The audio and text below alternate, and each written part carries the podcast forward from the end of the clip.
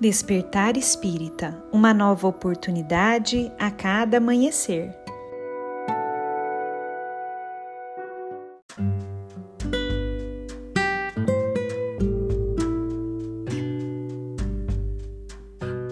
Sejam muito bem-vindos, amigos queridos, para mais um Despertar Espírita.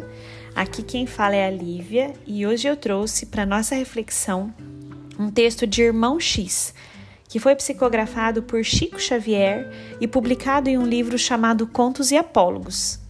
Esse texto se chama A Consulta e nele Irmão X nos conta o seguinte.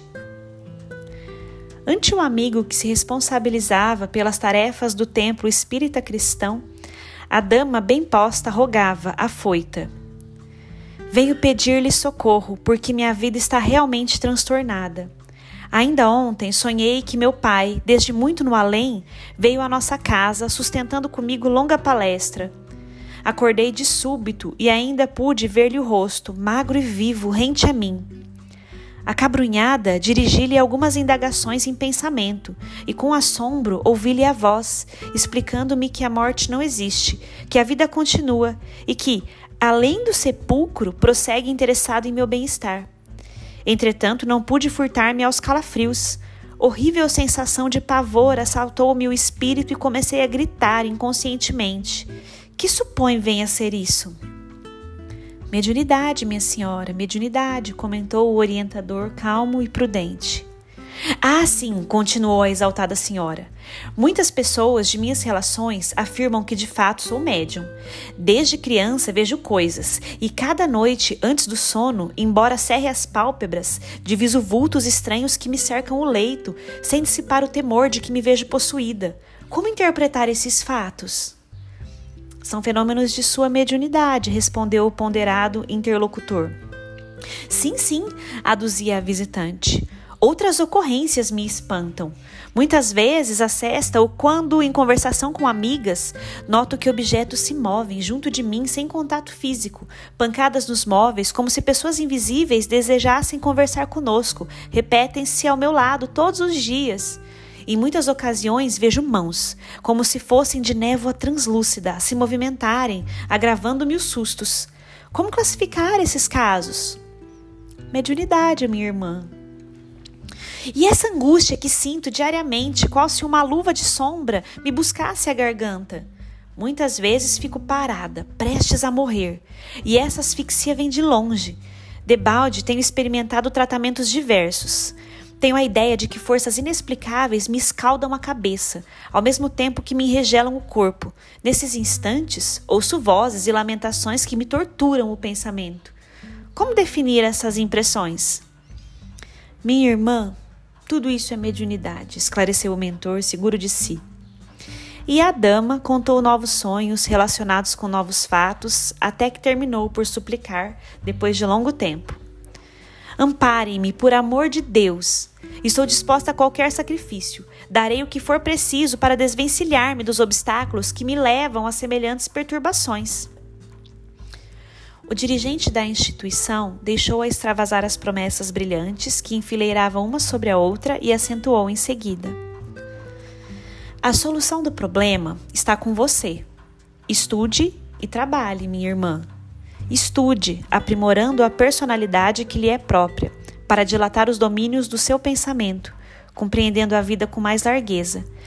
E trabalhe na sementeira do bem, atraindo a cooperação e a simpatia dos outros.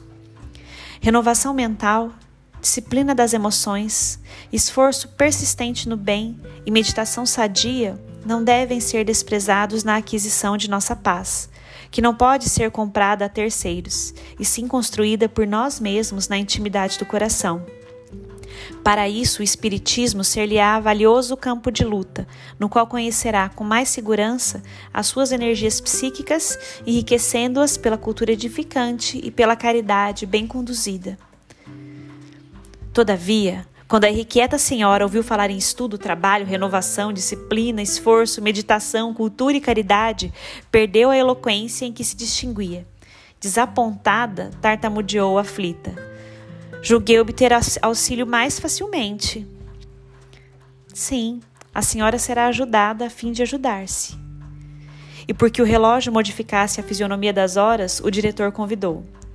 Iniciemos agora, minha irmã. Nossos estudos vão começar, à luz da prece. Sim, falou a enferma desencantada. Hoje não posso, mas virei amanhã. E saiu, sem despedir-se. Os dias correram apressados. Contudo, por mais que os amigos do grupo a esperassem solícitos, a consulente não mais voltou.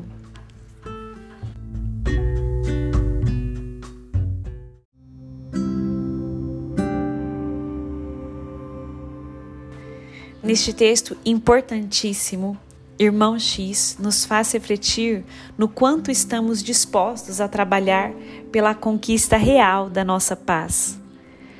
Quantos e quantos de nós não procuramos casas religiosas, centros espíritas, para obter um auxílio em que queremos que esse auxílio, que esse trabalho venha de fora, nos esquecendo que grande parte da nossa melhora vem do nosso esforço pessoal, do nosso esforço individual. Que casas espíritas trabalham auxiliando corações e fazendo com que as pessoas entendam o seu papel perante a sua melhora diante da vida. Quantas e quantas vezes não procuramos auxílio querendo apenas anestesia das dores que carregamos na alma? sem trabalharmos pela cura real, que vem de dentro para fora. Quantas e quantas vezes já não procuramos uma casa espírita para passar por um processo de desobsessão, certos que estamos, que espíritos desequilibrados nos perseguem ou nos atordoam? E recebemos o tratamento, mas passado um tempo, tudo começa novamente e entendemos que enquanto não mudarmos os nossos corações, os nossos sentimentos, as nossas atitudes, continuaremos atraindo para a nossa vida as mesmas situações de desequilíbrio que atraímos no passado e que ainda atraímos com as nossas atitudes, os nossos pensamentos, os nossos sentimentos. Texto maravilhoso de Irmão X, para cada um de nós refletir sobre isso quanto estamos dispostos a trabalhar para melhorarmos a nossa vida. Ou ainda estamos naquela condição em que apenas queremos reclamar das situações que vivenciamos e esperar que o socorro, que o auxílio venha de fora, sem nos movimentarmos, sem trabalharmos para isso.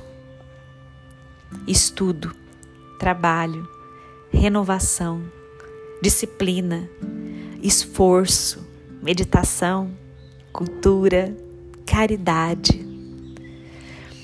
Não são apenas palavras, mas são sim caminhos para que possamos nos encontrar, para que possamos nos melhorar, melhorar a nossa qualidade de vida, buscar a nossa saúde integral, física e espiritual. Que nós possamos refletir sobre isso, amigos, e entendermos o quanto que ainda temos em nossos corações de responsabilidade perante situações mal resolvidas em nossas vidas. O quanto ainda esperamos que ocorra um milagre de fora para dentro.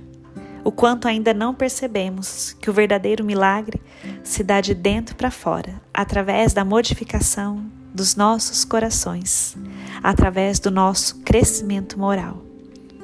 Um grande abraço a todos e nos encontramos na próxima reflexão.